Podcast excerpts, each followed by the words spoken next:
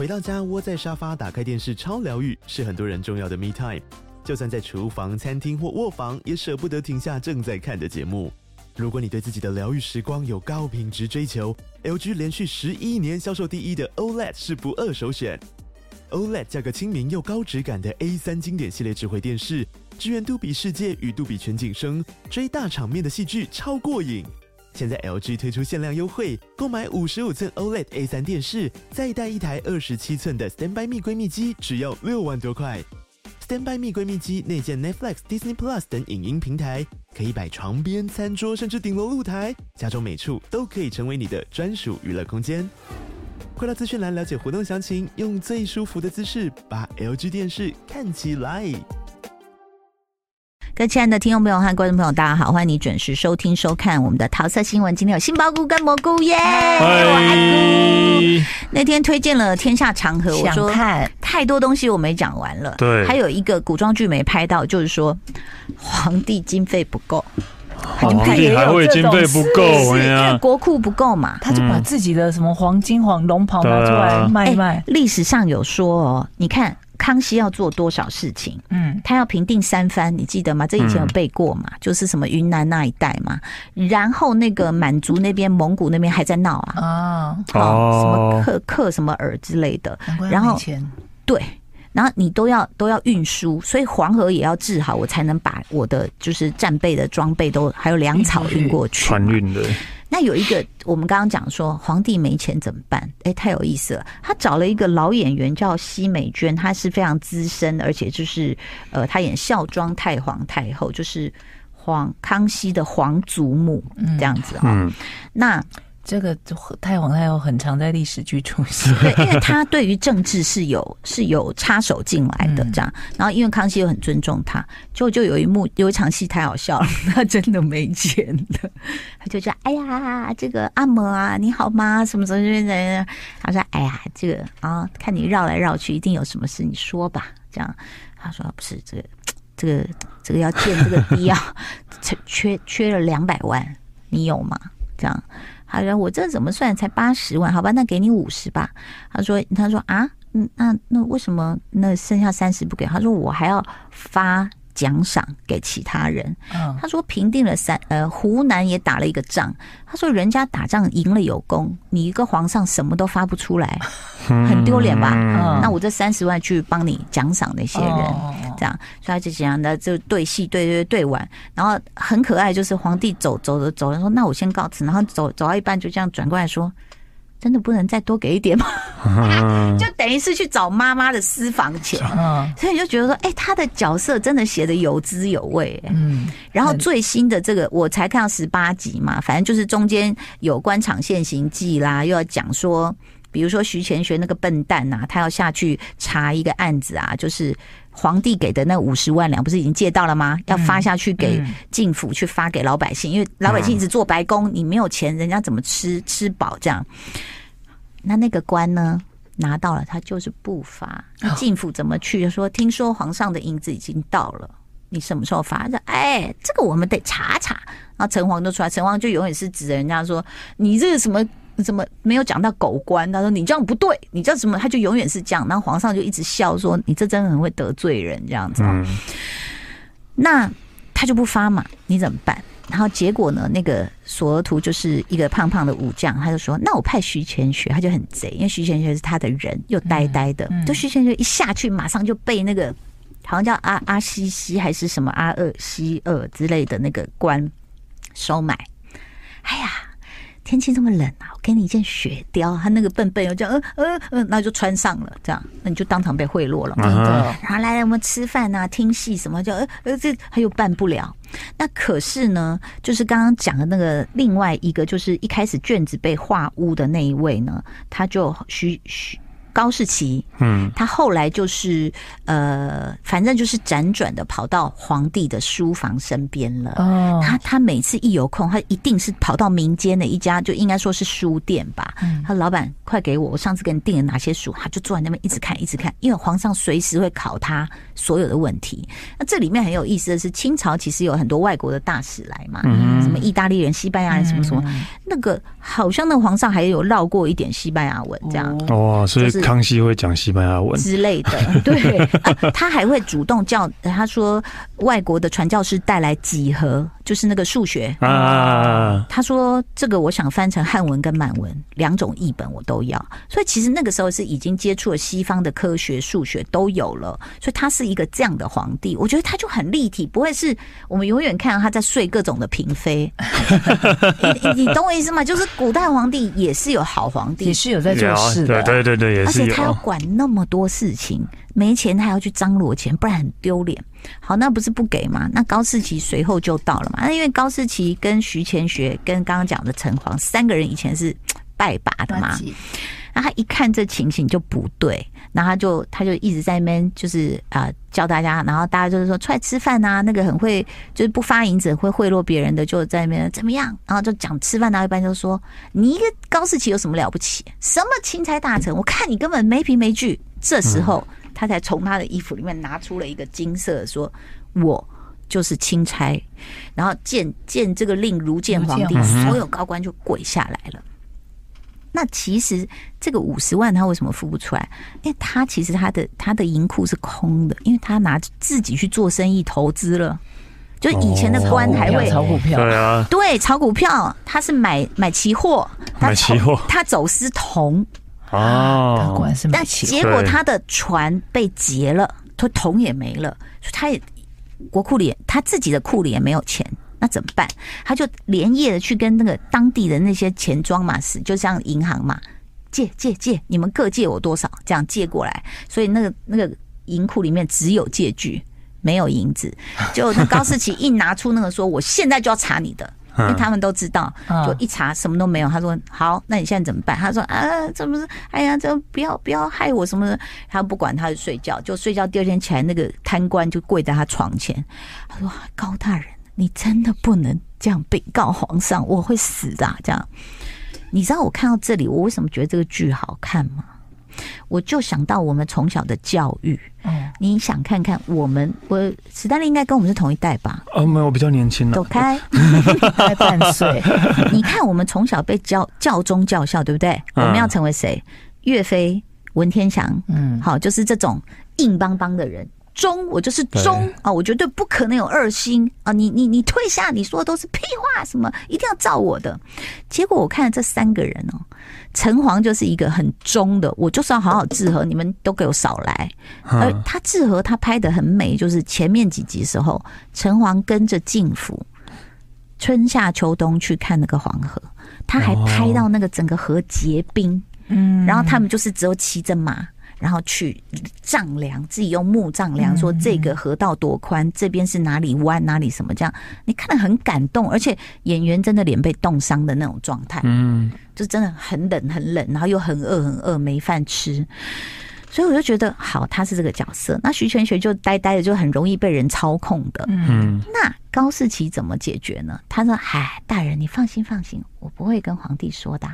那但是啊。”嗯，你赶快把这五十万两子，你呃五十万两发下去，还是写发下去？还有啊，国库的你该交的交一交吧。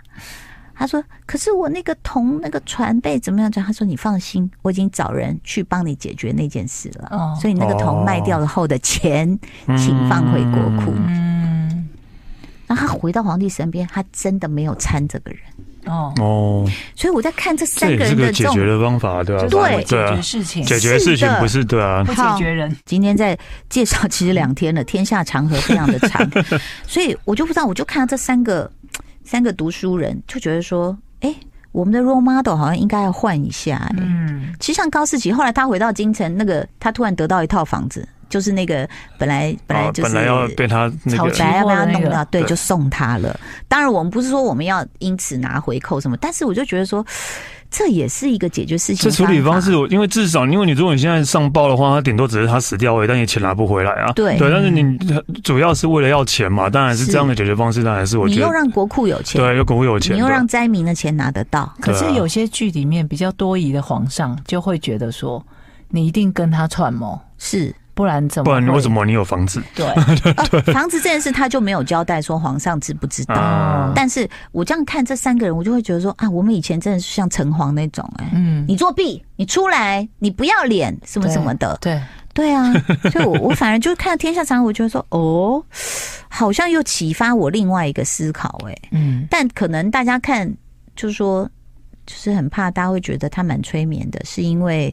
他的片头片头曲其实还就是有一些弦乐啦，嗯，然后有一些那种很像传统义曲的唱歌方式，嗯，然后他居然还安排了一场戏是，好，就是到十几集就开始讲打台湾这件事情，嗯，然后我心里就想说，天哪，这不太敏感了吗？然后，然后，然后大家都不愿意打，嗯，因为他说我们是骑在马上进来的，啊，我们不会水战，不会过海的，怎么样大家都不要打。但是皇上一直要打，大家就问皇上说：“为什么你一直要打？”他妈呃，他阿嬷也问他，他说：“这是我们的国土。”在我有生之年，我当然希望看到什么，然后我就深吸一口气。嗯、然后呢？那时候有这样吗？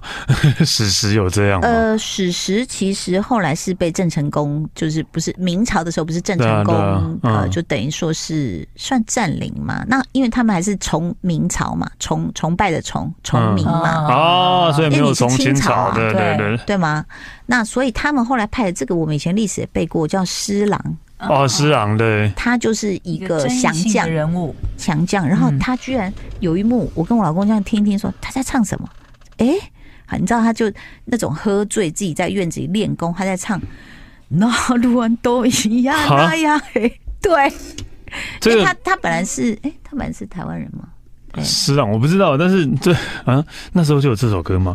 清朝对 对啊对，就很很奇特啦。对对对。但是他们在讨论这些事的时候，就可哎，结果又利用到黄河了，因为我要打水仗就要用水兵，嗯，所以他们就找了一段他们觉得可以。然后我就觉得他治河不会用嘴上说说，比如说呃，你河沙淤积了，大家就会过去的治法就是说，那我们把河道拓宽。嗯哼，就那城隍的时候会吸引皇上的一个原因，就是他拿两根筷子排在地上。他说皇上应该是把河道变窄。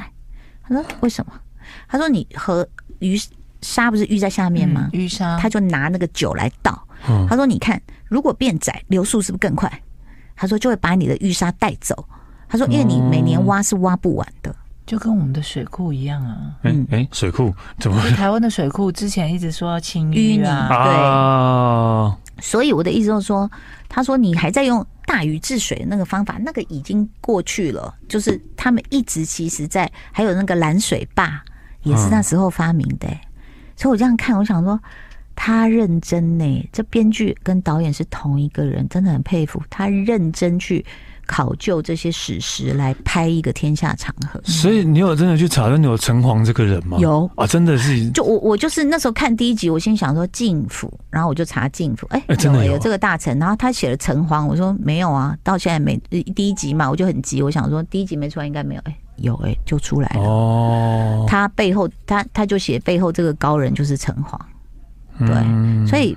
我觉得这整个戏看下来，还是会觉得剧本还是所有剧的一个最重要的灵魂呢、欸，真的，对不对？对，你看，而且他把每一个角色都写得好好好的，写得很饱满，对，然后 灵活灵现，哎，活灵活现啊，然后就会觉得说，嗯，你想处理官场现行记，他也用个几集帮你处理很圆满。然后也还还有一个是大家从来没看过，就在这个古装剧里面，皇上在自己的生日，你知道他干嘛吗？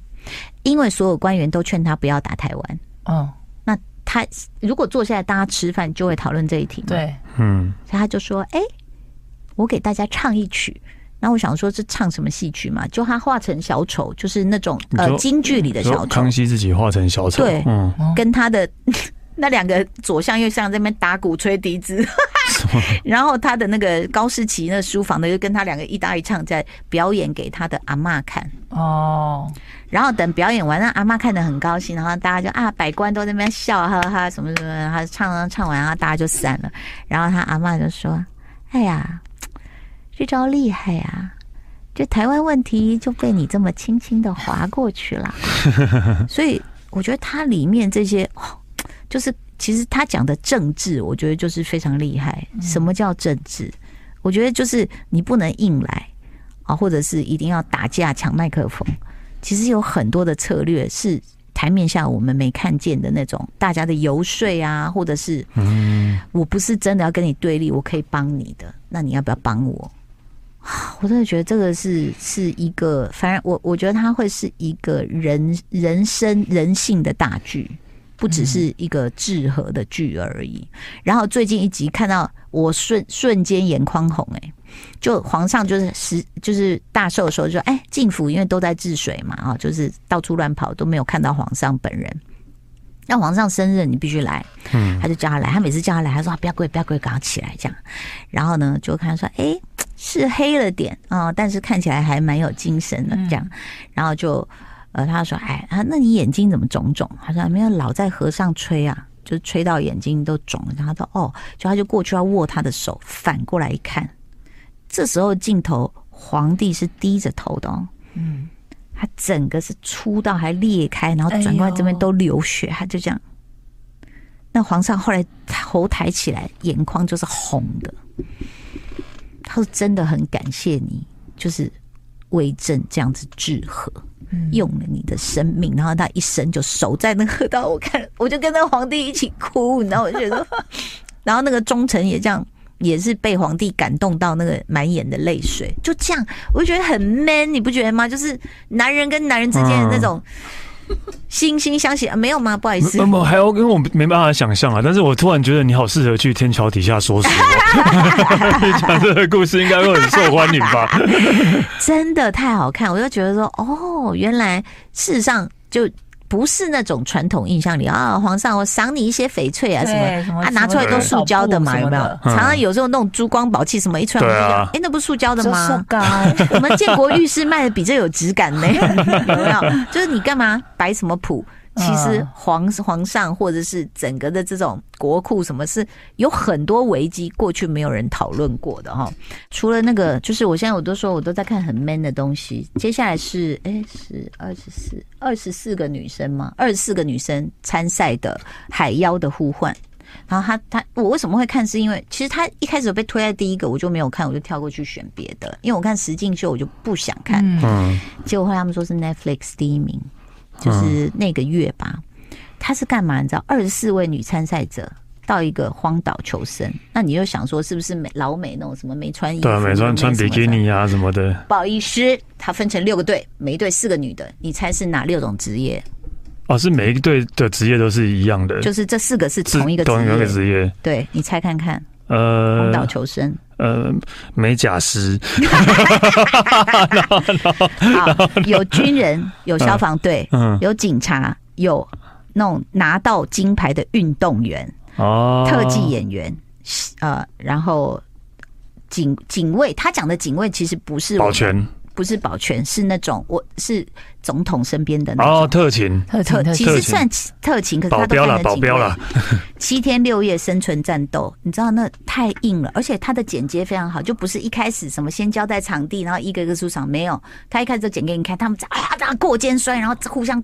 扒你这样子，然后你就想，呃呃，然后他砍斧头的样子，我老公都吓到了，说：“哎呦，吓到了！”因为我老公好不容易砍了一个，就砍就弄到自己的脚，他就啊很痛。那可是他们是这样甩那个斧头，哈，然后下去那个木头超出，就啪这样裂开。